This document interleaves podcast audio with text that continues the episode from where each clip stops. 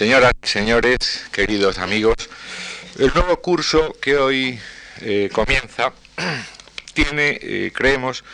un título general muy sugestivo, Sociodramaturgia del Teatro Clásico Español. Aunque creo saber por dónde va el asunto, porque el profesor Ruiz Ramón tuvo la bondad de explicármelo cuando concertábamos este, este curso hace ya algunos meses, no voy naturalmente a cometer la imprudencia, la osadía de adelantarles ideas que él mismo, estoy seguro, nos explicará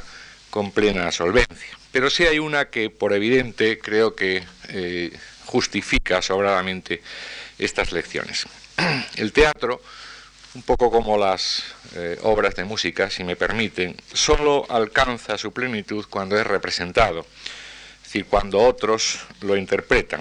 Y esa relación entre el creador de un texto, que es lo que eh, generalmente se estudia en las clases de literatura,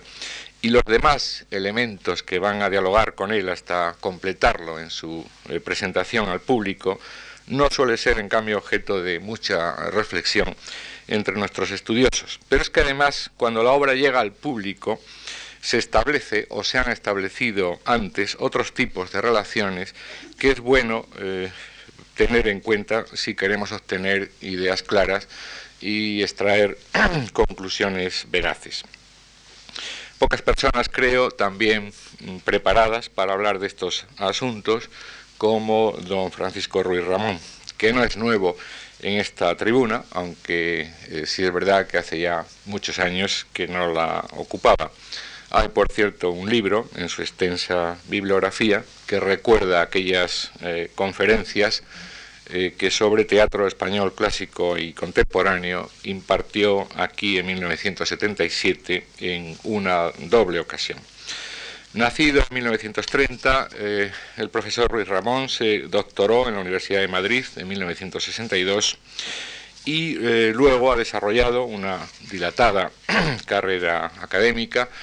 eh, como profesor de literatura española en mm, diversas universidades extranjeras, en Oslo, Noruega, eh, la primera, luego en Puerto, Rico, en Puerto Rico y desde 1968 en los Estados Unidos, en diversas universidades como Chicago. Actualmente es eh, Centennial Professor of Spanish en la Universidad de Vanderbilt. Entre otros muchos premios ha obtenido el Gabriel Miró y el Letras de Oro, eh, aquel en, España en el 82 y este último en Estados Unidos en el 88. Y entre sus numerosos libros figuran algunos que todos hemos eh, manejado, Historia del Teatro Español desde sus orígenes hasta 1900, que vaya por la octava edición, Historia del Teatro Español siglo XX, también en octava edición del año pasado, eh, celebración y catarsis, el mito en el teatro clásico español, eh, así como numerosas ediciones críticas de Calderón, de Lope de Vega, de otros autores clásicos y de contemporáneos como Martín Recuerda y algún otro. Al agradecerle al profesor Ruiz Ramón esta nueva colaboración con nuestras actividades culturales, quiero también darles las gracias a todos ustedes por acompañarnos hoy y espero el jueves y la próxima semana. Muchas gracias.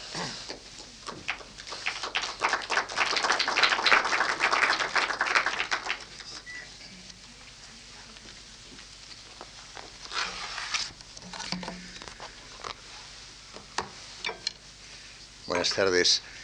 Es curioso, depende de la fecha de nacimiento, claro, pero es curioso como a medida que uno se acerca al año 2000, empieza uno a sentir cierto pudor de que digan en qué año nació uno. Antes no, no tenía yo ese pudor.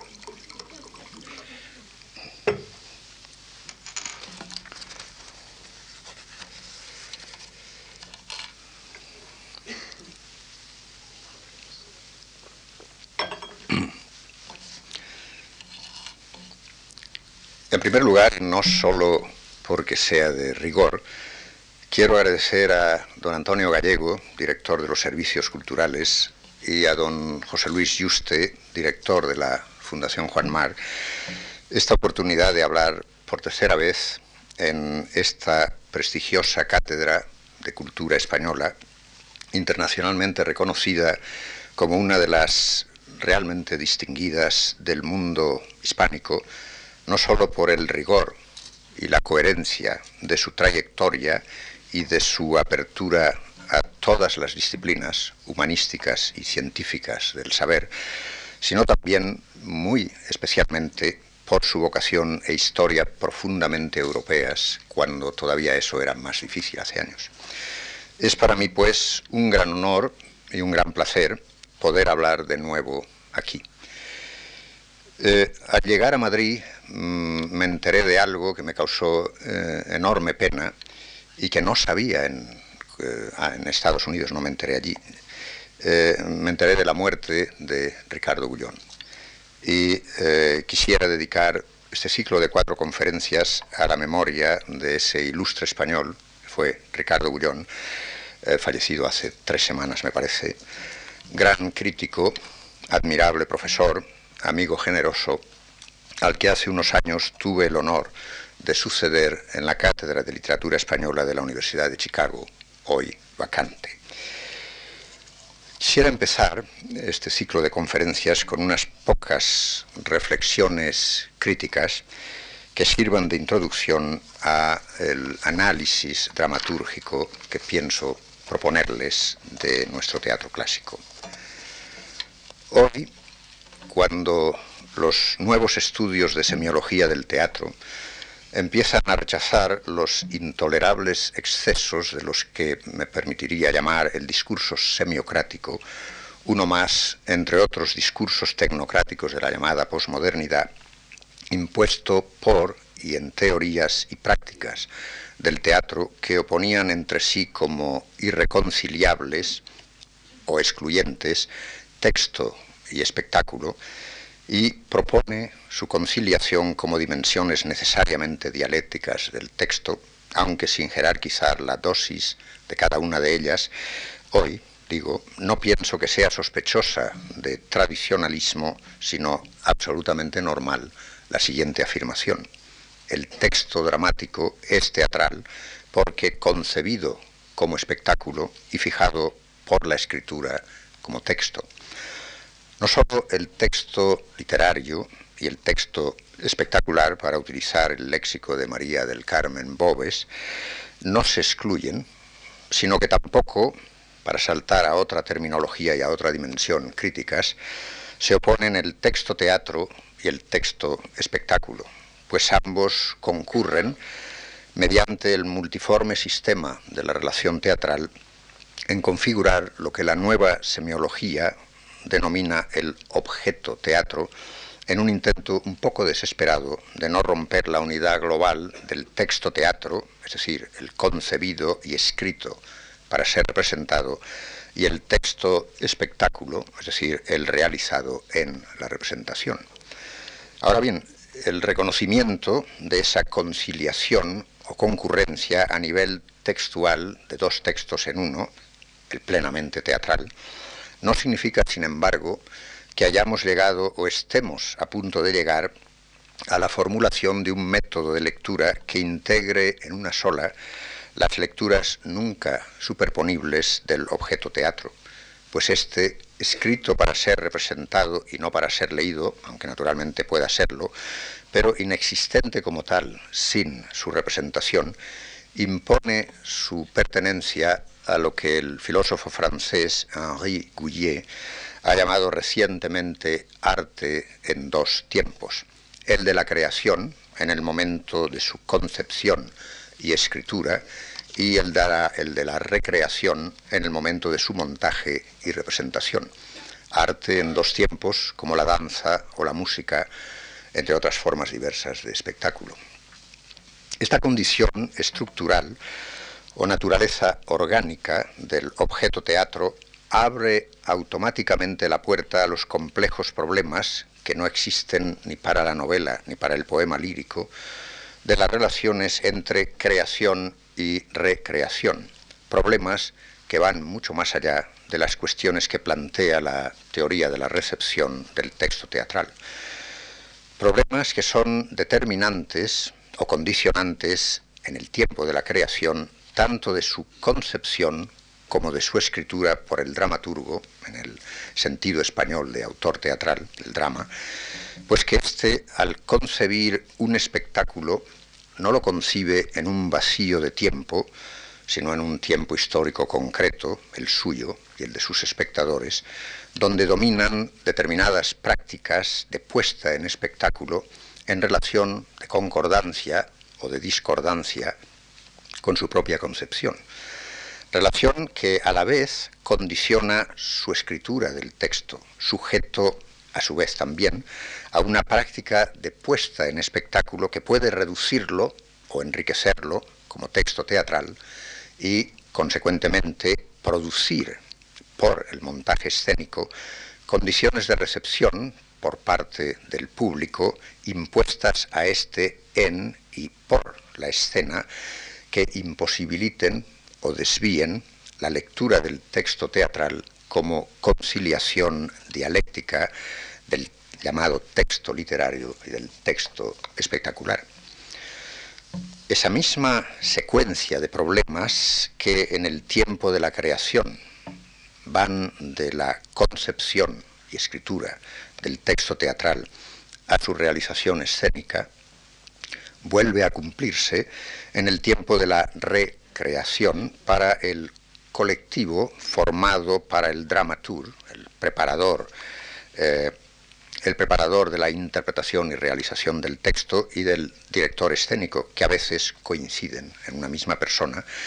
secuencia que va de la elección de texto, del texto y su lectura a su realización en la escena.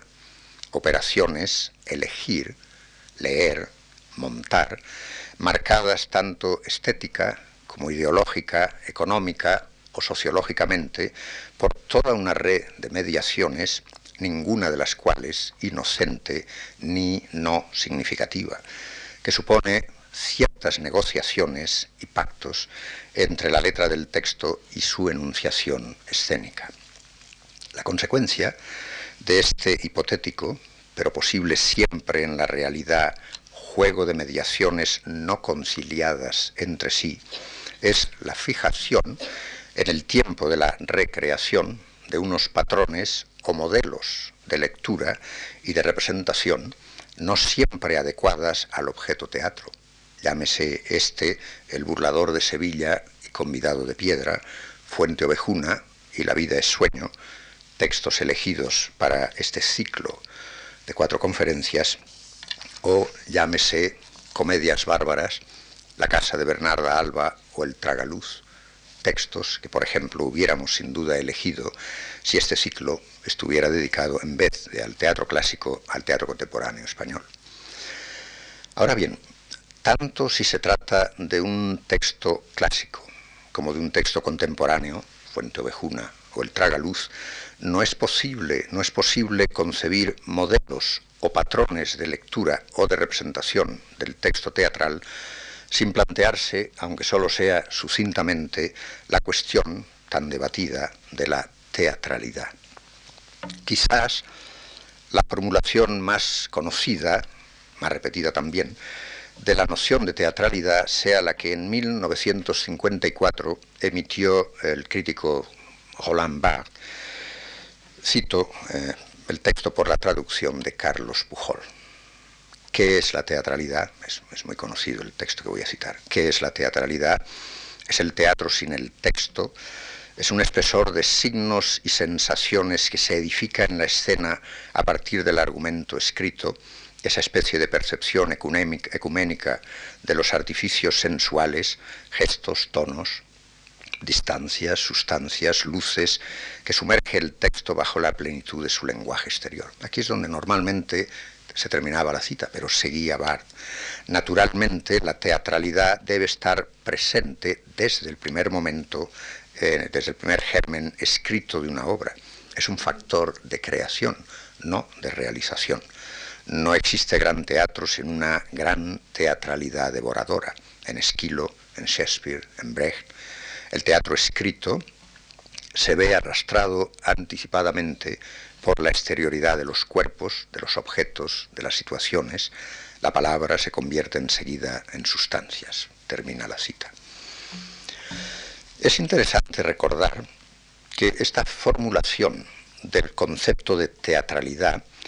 se produce durante la década del advenimiento en teatros minoritarios europeos del llamado teatro del absurdo o teatro de la irrisión, como prefieren llamarlo los franceses, el ejemplificado en los primeros textos de Beckett y de Ionesco, década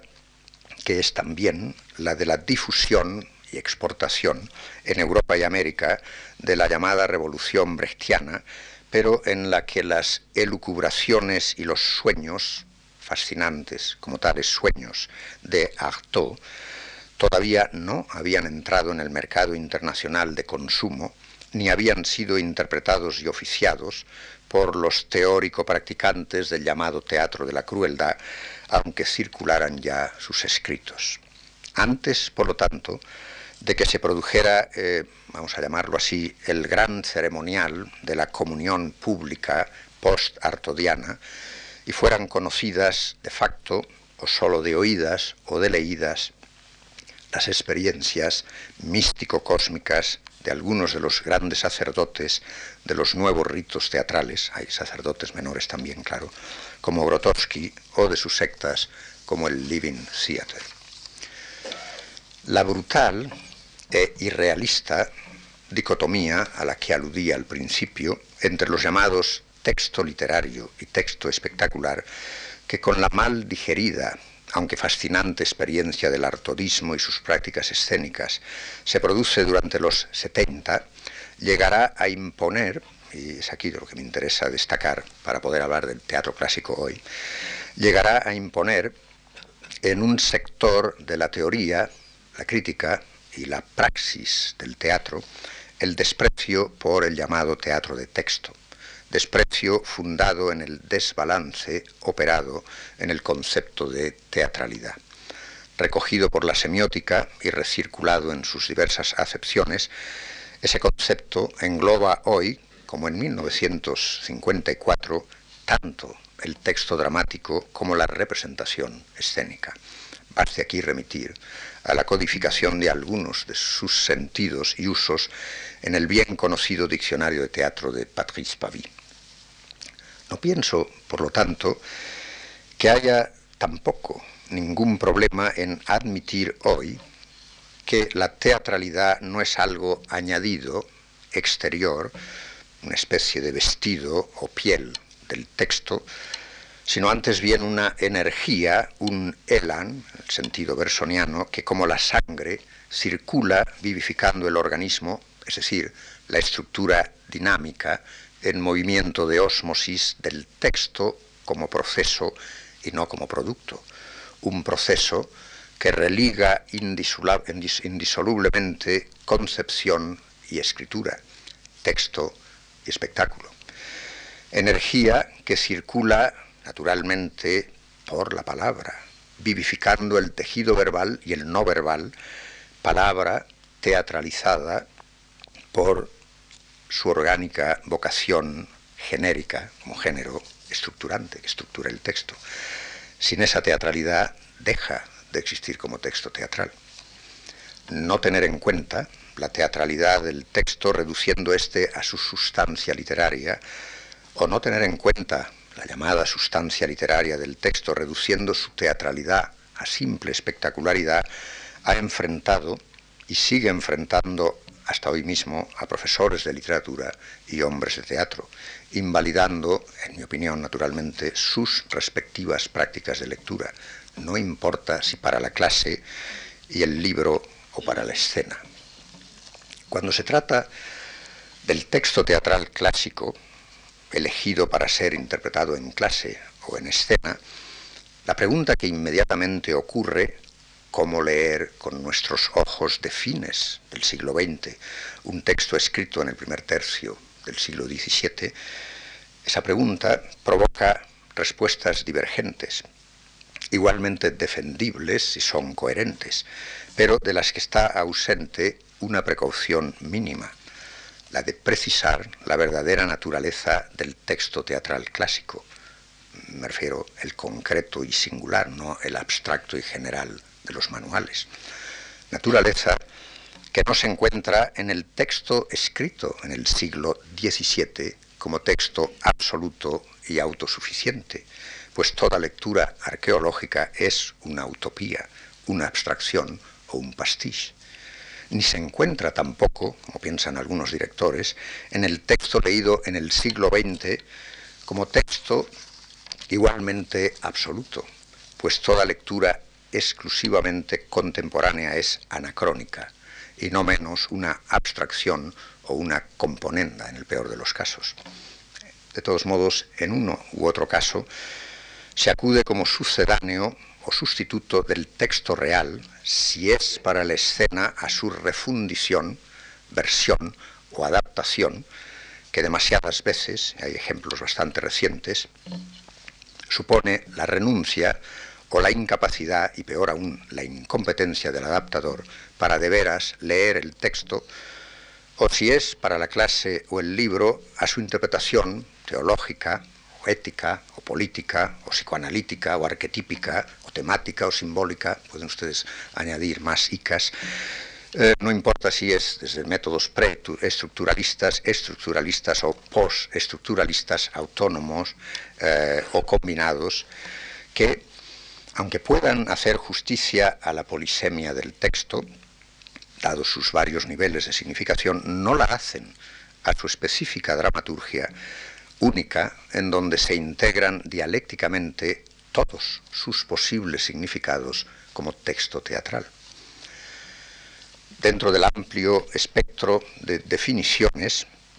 del concepto de dramaturgia, desde la neoclásica del diccionario de la Real Academia Española, arte que enseña a componer obras dramáticas, hasta las más recientes, que hacen hincapié en la articulación de una forma teatral y de un contenido ideológico y engloban texto y representación teatral, como hace Patrice Pavie, es su significado, de todas estas, es su significado etimológico, el de dramaturgia, de composición o construcción de una acción, el que sigue enlazando todas sus significaciones. Sin entrar aquí en los complejos problemas inherentes a la composición de todo objeto estético como sistema intencional, es decir, como estructura de elementos formales, semánticos, o ideológicos dialécticamente interrelacionados, estructura que supone una conciencia estructurante que estructura para alguien y por algo, nunca en un vacío espacio temporal,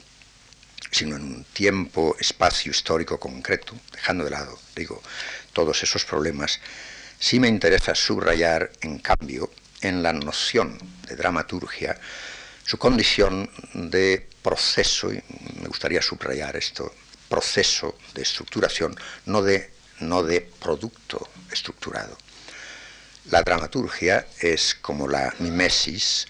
una operación que, para utilizar la preciosa formulación de Paul Ricoeur, hace, cito, de una sucesión una configuración, haciendo surgir lo inteligible de lo accidental, lo universal de lo singular, lo necesario o lo verosímil de lo episódico. Terminada cita. Con base en lo expuesto, nuestro método de análisis parte de tres hipótesis hermenéuticas. La primera, la representación que el texto teatral clásico ofrece de la realidad filtrada como no importa qué realidad histórica concreta, mediante códigos ideológicos y visiones del mundo, no está alojada ni en el contenido ni en la forma del texto, sino en su dramaturgia. Y dado que el texto clásico, como texto poético, es un objeto estético, es decir, construido, es en su construcción entendida como operación y proceso, no como estado o resultado, donde debe buscarse eso que llamamos el mensaje del autor. Mensaje intrínseco a todo sistema de comunicación y por lo tanto también al especial sistema de comunicación que es el teatro. Segunda hipótesis o premisa, el mensaje del sistema de comunicación teatral, con su doble circuito de comunicación interior entre los personajes y exterior entre autor y espectador, no es nunca unívoco, sino multívoco, sujeto en su núcleo genético, su concepción, y en su realización, su escritura, a la tensión dialéctica constitutiva de todos los elementos del drama, personaje, acción, lenguaje verbal, espacio, etc.,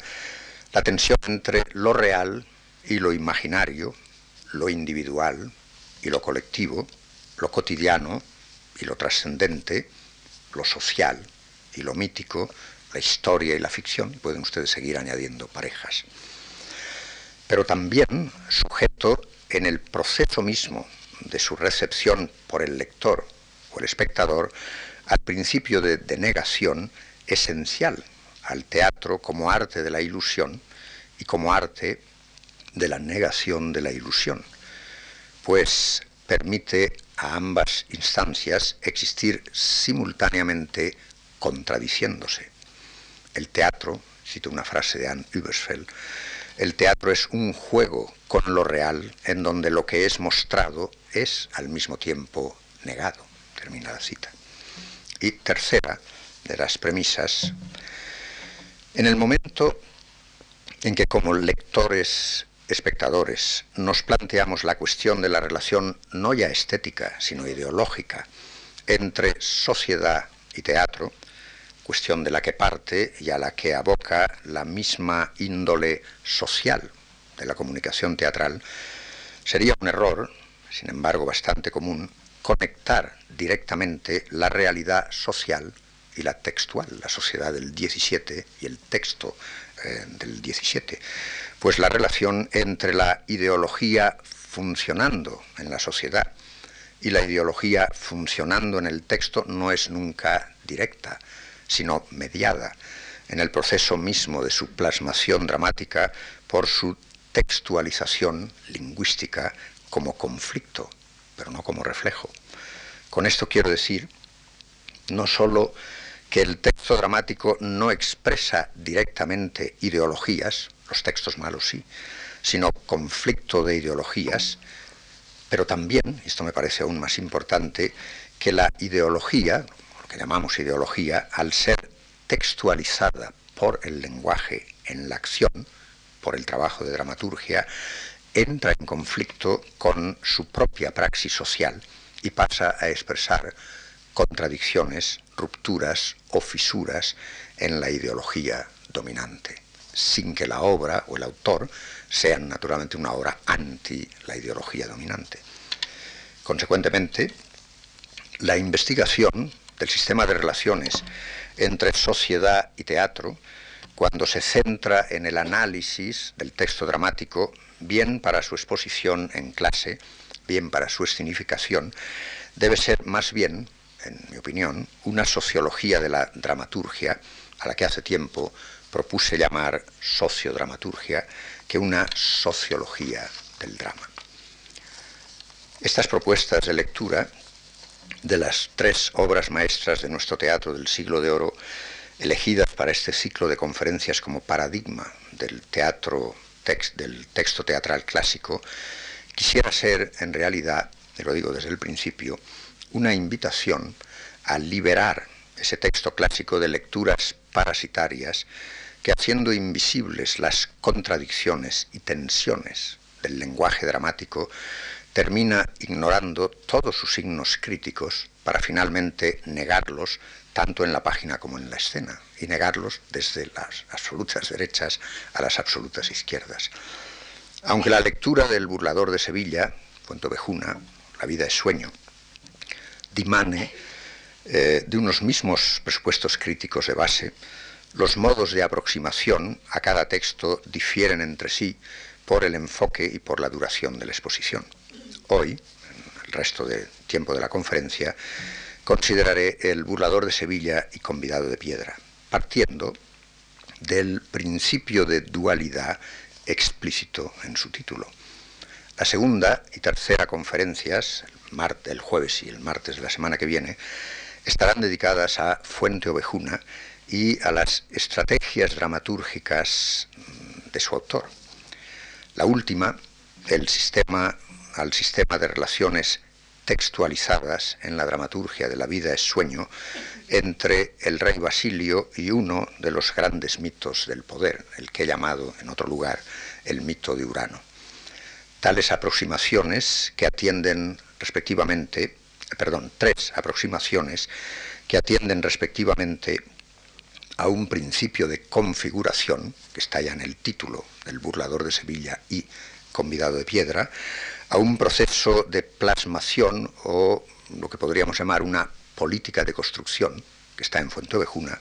y a un sistema cultural de contextualización que está en la vida de sueño.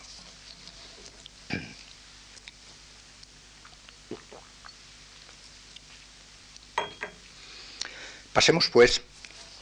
a considerar esa dialéctica de la dualidad en el burlador de Sevilla y convidado de piedra, al que dedicaré el resto de la conferencia. Y empecemos diciéndolo una vez más. El texto del burlador de Sevilla y convidado de piedra, lejos de ser, como se ha dicho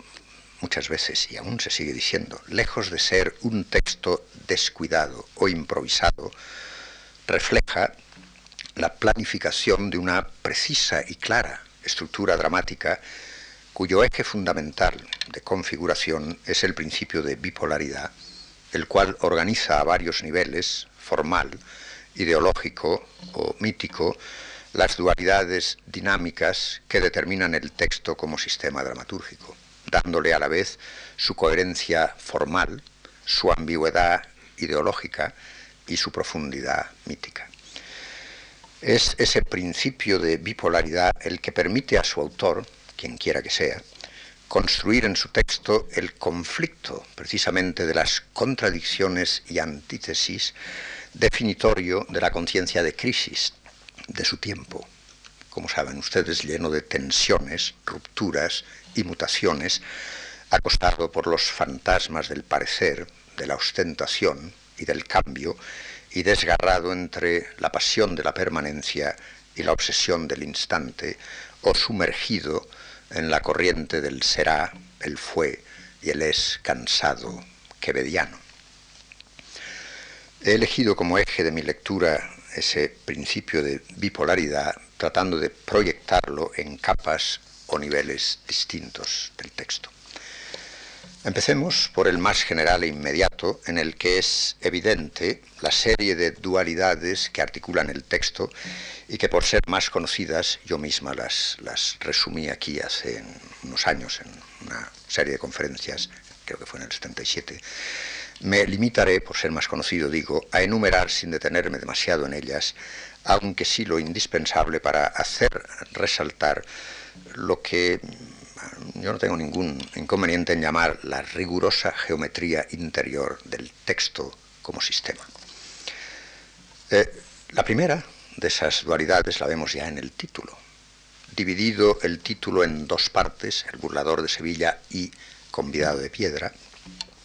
la conjunción y no solo funciona como cópula, sino como frontera o índice de tensión entre las dos dimensiones, profana y sagrada, confrontadas en el drama por el héroe, correspondientes a las dos partes en que se divide la acción. Una, en que don Juan se enfrenta con la sociedad, la parte más larga, representada esa sociedad en individuos de ambos géneros y de condiciones sociopolíticas distintas, y otra, más corta, en la que se enfrenta con el representante de ese espacio otro, en el que se manifiesta lo sobrenatural, es decir, la trascendencia o transrealidad. Son esas dos dimensiones, significadas en la dualidad sintáctica del título,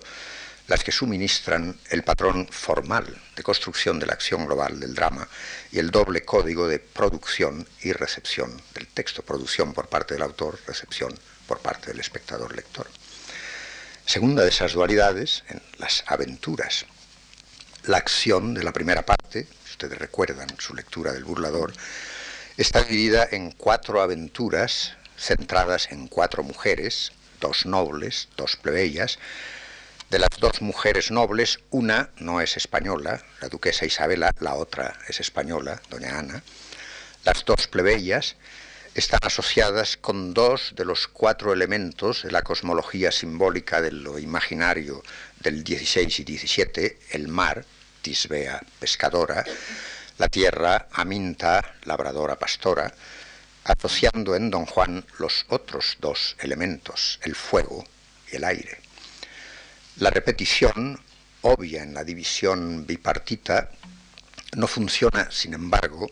como una simple reduplicación, pues no se repite lo idóneo, sino que se iguala lo categóricamente distinto y opuesto en términos sociohistóricos, es decir, nobleza, pueblo. Dentro de cada categoría vuelven a igualarse las diferencias italiana, española, pescadora, labradora. Cuando digo italiana tienen que recordar lo que mm, españoles del 16 pensaban de Italia al, compararla con España. Recuerden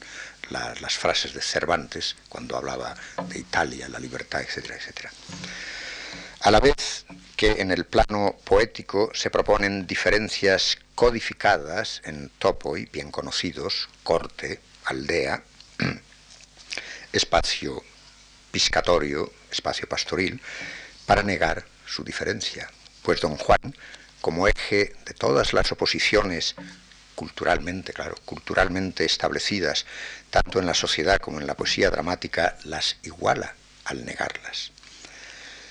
El principio de polaridad,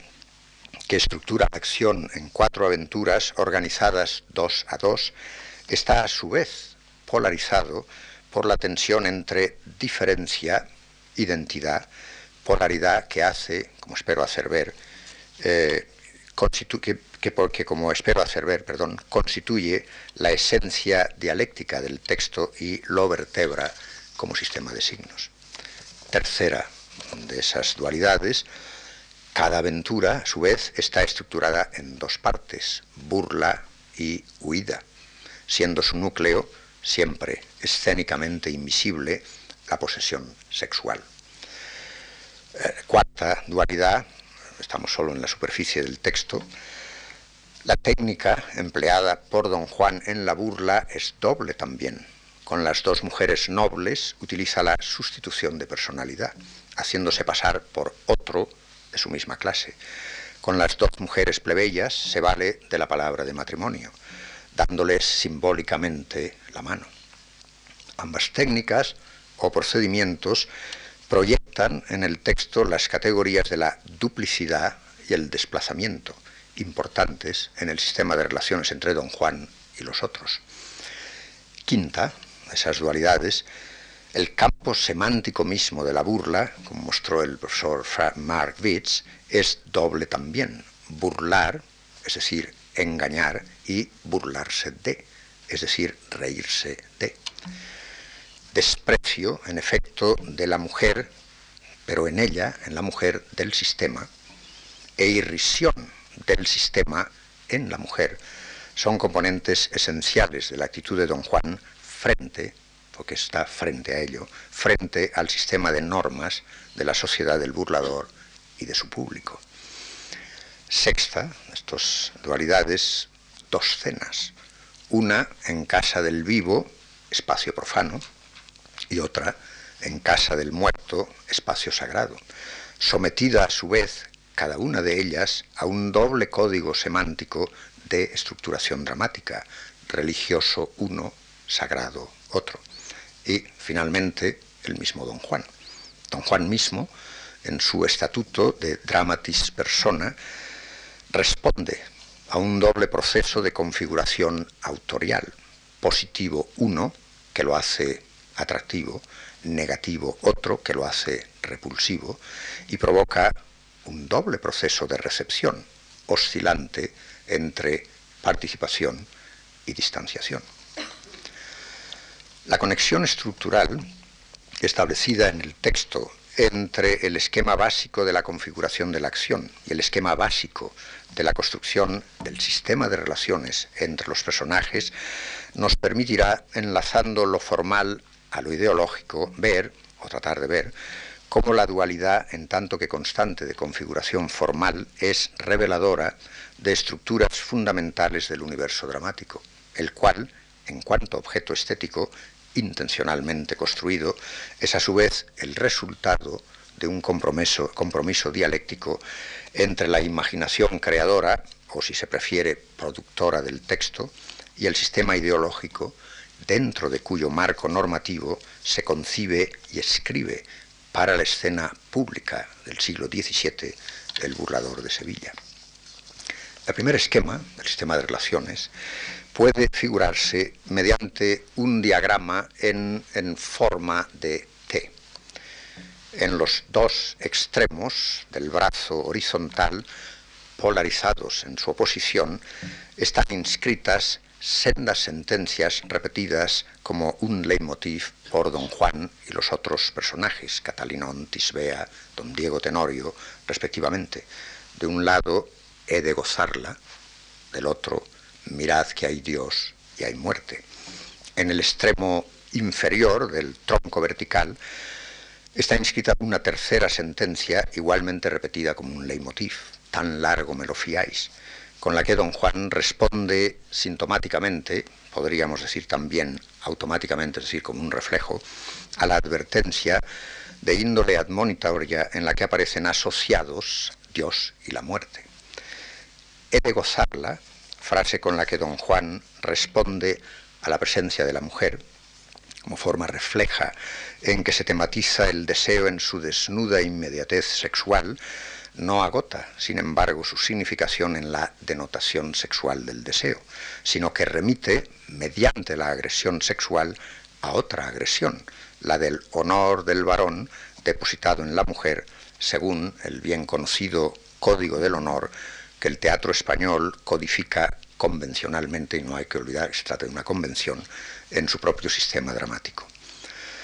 La agresión sexual no constituye sólo un fin en sí, sino que es el medio de agresión al sistema de normas sociales en el que estriba el código convencional del honor. Gozar a la mujer, la de otro, no la propia, es infringir una ley social y cultural, pero no natural. La respuesta igualmente refleja al desafío lanzado por don Juan, es mirad que hay Dios y hay muerte. Al deseo, otros personajes instalados en el sistema de normas amenazado por don Juan, responden con la amenaza del castigo en la que aparecen juntos Dios y la muerte. Frente al deseo, que define a don Juan como fuerza desestabilizadora del pacto social, los representantes del sistema de normas sociales burlado en las mujeres oponen la muerte, siendo Dios, en esa sentencia, el nombre de quien la dispensa como castigo entre el deseo y la muerte, polaridad máxima del universo del burlador, del, universo textual del burlador, don Juan introduce invariablemente la tercera sentencia, tan largo me lo fiáis, la cual no es en absoluto una superación dialéctica de la antítesis deseo-muerte, antítesis establecida como tal, repito, en el texto, sino compás de espera suspensión de la resolución del conflicto temporalmente diferido. Muy largo me lo fiáis. Diferido quiere decir desplazado. Desplazamiento que si por una parte conecta a don Juan, como eso está bien estudiado, con todos los candentes problemas de la gran controversia coetánea de Auxilis y todos los problemas de la gracia, y sus intrincados laberintos dialécticos, es por otra parte, pero esa no sé por qué se destaca menos, y en su dimensión no teológico-moral, sino metafísica, signo de un nuevo desafío al tiempo, al tiempo con mayúscula, por el que don Juan, como otros héroes míticos, justamente resucitados o aparecidos en el barroco, de Prometeo a Fausto, incurre en ibris al ir más allá de los límites de la condición humana sujeta a su insobornable temporalidad. El segundo esquema, el de los personajes, de relaciones de personajes, determinado por el primero, el de la acción, puede presentarse gráficamente mediante un diagrama construido por tres rectángulos concéntricos en el que se muestra el entero sistema de relaciones entre los personajes. En cada uno de los rectángulos, don Juan ocupa siempre el centro. El esquema lo propuso por primera vez, pero en otro contexto y con otra intención, la profesora de la Universidad de Milán, eh, María Teresa Catáneo. El primer rectángulo tiene que ver con las mujeres. Don Juan en el centro, Isabela, Ana, Tisbea, Aminta. Segundo rectángulo, en correspondencia con el primero, Don Juan. En el centro, Octavio, que corresponde a Isabela, Mota, a Ana, Anfriso, y Patricio. Y el tercero de esos rectángulos, el rey de Nápoles,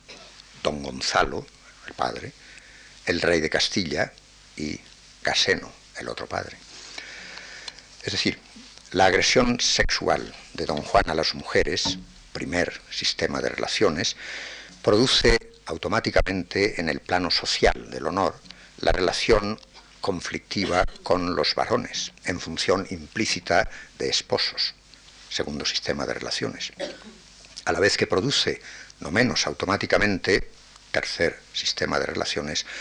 la conexión con los representantes de la autoridad, tanto a nivel familiar, los padres, como estatal, los reyes. Don Juan constituye así el núcleo paradigmático del triple sistema de relaciones sintagmáticas sexo, honor, El tercer rectángulo, además, hace ver cómo el dramaturgo coloca sintomáticamente al lado de cada rey, el de Nápoles y el de Castilla, eh, cada rey máximo representante del poder, un pariente carnal de don Juan, don Pedro Tenorio, el tío, en Nápoles, don Diego Tenorio, el padre, en Castilla, completándose en el sistema cerrado, cuyo centro es don Juan, las correspondencias simbólicas entre la figura del rey y su valido, y naturalmente hay una crítica del sistema del valido, y la figura del padre como signos supremos del orden en la esfera estatal y familiar. El desafío de don Juan a los tres sistemas de personajes, biológico, social, político, religados por el eje que une sexo, honor, autoridad, provoca con la misma necesidad o automatismo la respuesta de la estatua del comendador en la que se funden el padre ofendido, el representante del rey y el enviado aparentemente, y más tarde comentaré por qué digo aparentemente, de Dios. La dualidad dialéctica, inscrita en la oposición deseo-muerte, que organiza el sentido y la dirección de la acción, revela así su fundamento ideológico en la construcción del sistema de relaciones entre los grupos de personajes,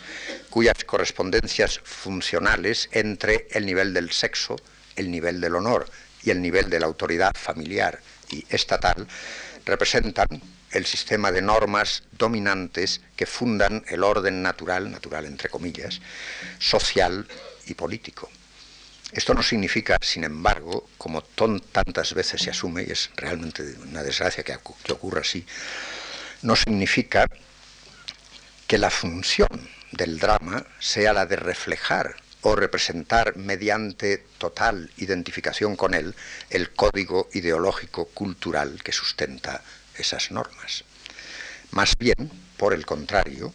la función del drama este, el burlador de Sevilla y convidado de piedra, es registrar las contradicciones, rupturas o fisuras entre ese código, fundamento de la moral oficial, y la sociedad en él escudada. Pero esas contradicciones, rupturas o fisuras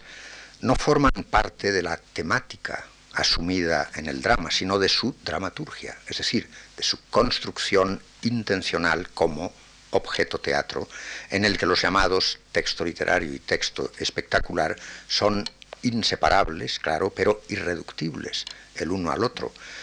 pues su significación teatral última no está ni en la palabra ni en el signo no verbal, sino en la palabra actualizada eh, y espacializada, sometida a las transformaciones semánticas que el bombardeo de todos los signos no verbales producen en ella y esta en aquellos. Es lo que sucede, por ejemplo, y me voy a permitir solo mm, citarlas y enumerarlas, al final, si ustedes eh, no están cansados y quieren eh, seguir, podemos eh, hablar un poco más detenidamente de ellas. Es lo que sucede, por ejemplo, en la escena entre don Juan y su tío, el embajador, don Pedro Tenorio, en el primer acto, apenas casi empezado el drama, ocupa los versos 27 a 120 en donde las palabras que se cruzan entre don Juan y su tío solo libran sus significados a través de lo que Brecht llama gestus. O eh, porque si no tenemos en cuenta eh, por el tono del diálogo y por el gesto y por la corporalidad que el diálogo obliga a adoptar en la lectura del texto, el tío y el sobrino se conocen uno al otro y cada uno naturalmente está jugando para tratar de dominar eh, al otro. también ocurre en la escena entre Tisbea y Don Juan, en el primer acto, versos 579 a 636, cuando éste, salido del mar como Venus, nuevo Don Venus, despierta de su desmayo en brazos de la pescadora, escena cuyo diálogo es absolutamente incomprensible si se olvida la importancia de la corporalidad en la construcción verbal de los personajes. Don Juan no solo habla, tiene manos, y eso naturalmente lo acusa el lenguaje de la pescadora. O la escena entre don Juan y Aminta en la cámara nupcial de esta, cuando espera a su esposo, pero es don Juan el que llega, en el acto tercero, en donde la sticomitia, la división eh, del diálogo, de los versos, del, perdón, del parlamento de cada personaje, eh, cada réplica eh, ocupa un verso, tiene la función dramática, no retórica, y siempre se estudia la función retórica, pero no la dramática, de revelar en la aceleración sintáctica de la palabra el impacto erotizante del juego escénico de los cuerpos. Aminta está naturalmente no vestida como para salir, sino vestida para ir a la cama, puesto que espera a su esposo. Y las palabras están indicando incluso cada vez más la pérdida de hálito de la, de la aminta, porque don Juan otra vez no solo habla, está haciendo otras cosas, y el diálogo naturalmente hace ver. Pasemos y les pido perdón, porque sé que es, una síntesis y una condensación brutal, pero quería eh, dedicar eh, la primera conferencia al burlador después de introducir esos principios de hermenéutica. Pasemos a otras dos dualidades perceptibles en los niveles de producción y recepción de personajes y acción. El dramaturgo, en el proceso de la mimesis, repito, entendida como la puesta en drama es decir, en acción, de la historia que ha elegido contar, es una historia de transgresión y castigo, el dramaturgo construye su texto desde lo que muy bien pudiéramos llamar una conciencia doble o dúplice, si me, se, permite la, utilizar esta palabra por la asociación de resonancia con cómplice, conciencia doble polarizada también. En primer lugar, construye al personaje de Don Juan, protagonista del drama, como héroe atípico en el sentido que el sociólogo francés Jean Duvignon dio a este término, es decir, como uno de esos personajes heréticos, cito, extraños a las normas sociales admitidas, bien porque no pueden adherir ya a ellas, bien porque les parecen absurdas o ilusorias. Termina la cita.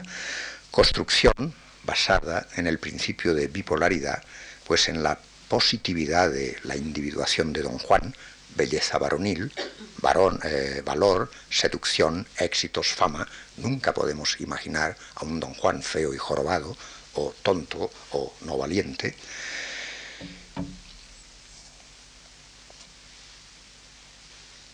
Centrada esa construcción positiva en la libertad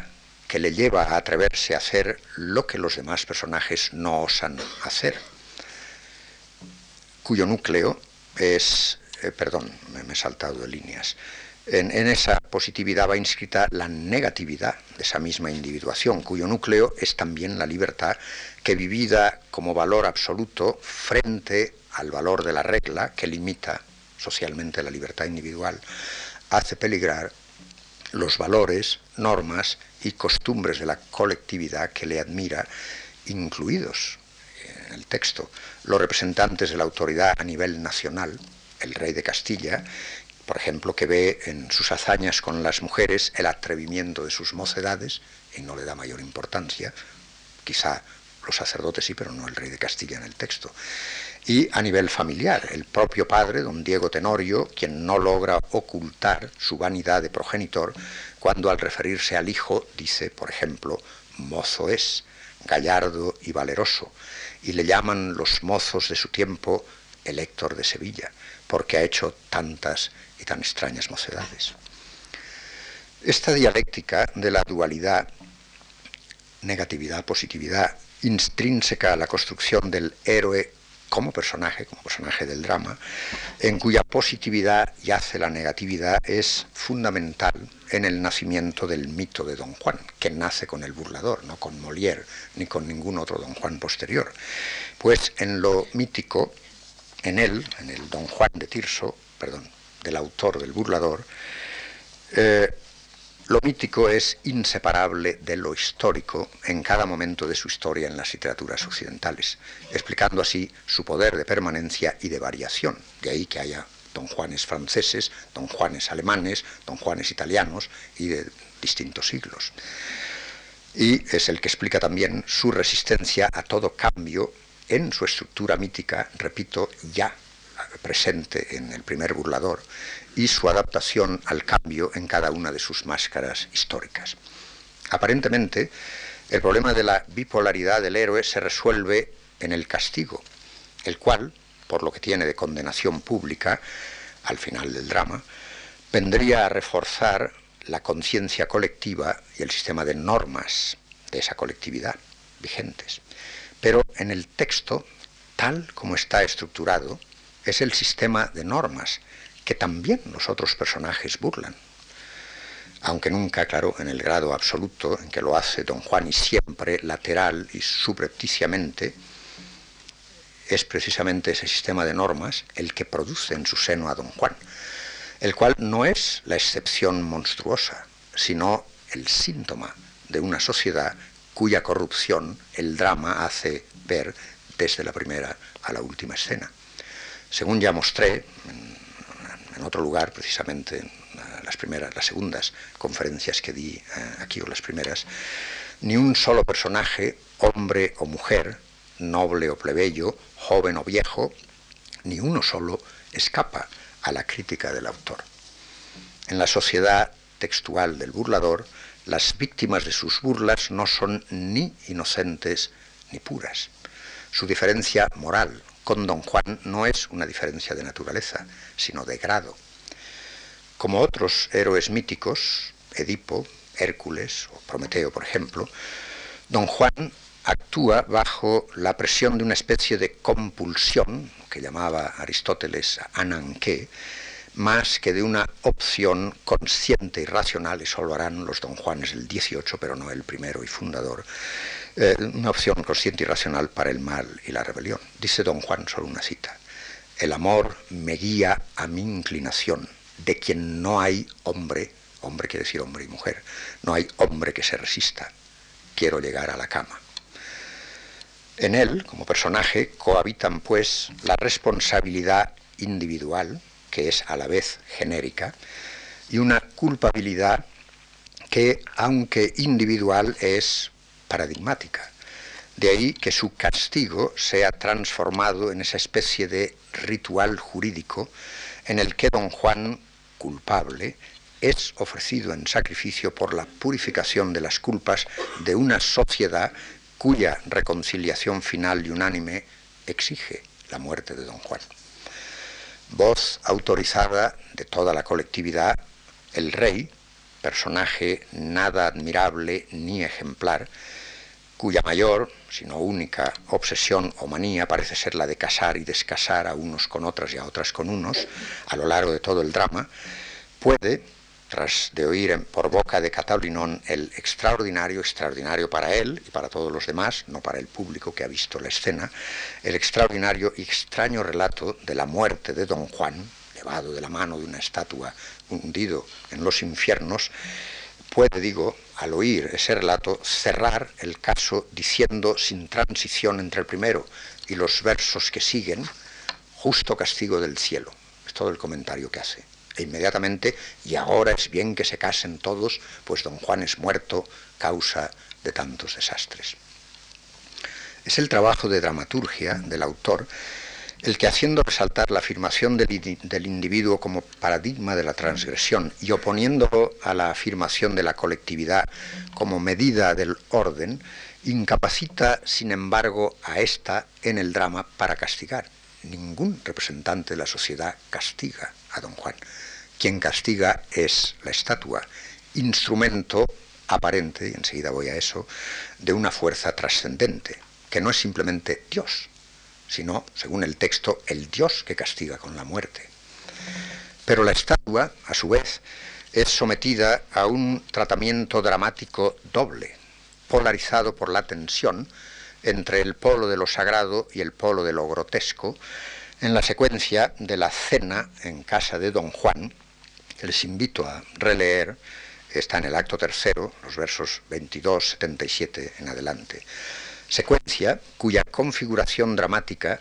exige la coexistencia de un doble código, uno religioso y otro laico, con función de contracódigo del primero. En esa extraordinaria secuencia de intensa y compleja teatralidad, el dramaturgo, desdoblado de nuevo como productor de un nudo de, un nudo de contrarios, une en lo imaginario la risa y el horror, lo fantástico lo sobrenatural, lo sucio y bajo corporal, los chistes de los criados, con lo grave y serio, la estatua que viene a castigar, operando una fascinante, no encuentro otra palabra mejor, carnavalización de lo sagrado. A lo trágico de la muerte sacrificial del héroe se mezcla lo burlesco del carnaval, haciendo vacilar todas las significaciones y, naturalmente, cuyo escape último es la risa risa provocada por la ruptura del sistema de convenciones, por la desmesura y la descompostura del gesto y de la palabra de los criados, especialmente de Catalinón. Una risa que a la vez sirve de antídoto a lo terrible de la estatua y de su función vengadora y de acto subversivo por lo que entraña de rebelión contra el orden que la estatua representa. Pero el mismo dramaturgo que muestra una gran tolerancia para la risa, mucho mayor desde luego que los puritanos de nuestro tiempo, muestra también la recuperación de la risa por el poder, como en todo carnaval. Catalinón, emisor de los chistes escabrosos y escatológicos, a los que queda religada la estatua por su aceptación reiterada al inclinar afirmativamente la cabeza, no hay que olvidar que esa decisión del dramaturgo de hacer participar al personaje de la estatua no lo deja quieto, fuera del sistema grotesco que se instaura en escena, sino que lo, hace participar en él. Eh, esa decisión del dramaturgo de hacer participar al personaje que significa lo sagrado en el proceso de su carnavalización, ese catalinón que atrae a la estatua al nivel en que él se mueve, lejos de ser la conciencia del héroe, como sugería Otto Rang para el Leporello de Molière, eh, nos parece más bien el doble o voz de la conciencia colectiva. Lo que Catalinón, perdón, lo que Catalinón, identificado con la colectividad, no con el héroe, al que es inferior, hace presente, es justamente lo que está ausente en Don Juan, su lado típico, ya que está construido como personaje atípico, es decir, el temor y conciencia de culpa. Es el criado el que expresa el sentimiento de culpabilidad, no individual, sino colectiva. En el momento solemne del castigo, la conciencia colectiva, representada de forma cómica por Catalinón, será representada de forma trágica por la estatua del comendador figura cuya función simbólica es sometida por el dramaturgo mediante la invención de las particularidades de la secuencia de la cena, los chistes, a un tratamiento radical de puesta en ambigüedad que problematiza su pretensión de representar la justicia de Dios y potencia la posibilidad de representar la objetivación, tanto dramática como escénica, de lo que bien podríamos llamar el yo ideal colectivo o, para utilizar otro lenguaje, el superego colectivo. La oposición, dialécticamente operada por las múltiples dualidades del texto que he querido resaltar en esta conferencia, revelaría que por detrás de la polaridad o bipolaridad deseo-muerte se enfrentarían activamente el yo individual, cifrado en Don Juan, y el yo colectivo, cifrado a la vez en la sociedad a la que el burlador burla y en la estatua que frente al deseo opone la ley del talión, no la cristiana. Finalmente, si del nivel de producción textual pasamos al de la recepción textual, volvemos a encontrar el mismo principio de polaridad. La fascinación por la figura atípica eh, que es don Juan es el síntoma de una conciencia doble del receptor, el cual es capaz, por un lado, de una identificación a la vez positiva y negativa con el héroe, y por otro lado de una identificación a la vez también consciente e inconsciente. Si simpatiza con la idea del castigo, don Juan tiene que ser castigado, y con los ejecutores expresos o tácitos de él, puede, puede envidiar o admirar el atrevimiento de don Juan y su impetuosidad, su éxito con las mujeres y o su desdén de las normas sociales, identificándose así negativamente con el héroe. Pues si racionalmente afirma no ser como don Juan, no soy como don Juan, inconsciente o emocionalmente se puede identificar con el deseo de serlo y o con las cualidades negativas no aceptadas por el sistema de normas de la sociedad a la que pertenece. Ese, naturalmente, es siempre el eje de peligrosidad que el teatro tiene. Esa doble conciencia receptiva provocada por un texto producido desde la conciencia doble del dramaturgo que lo ha estructurado mediante la dialéctica de la dualidad que define el texto, nos permite interpretar al héroe como síntoma de una colectividad en crisis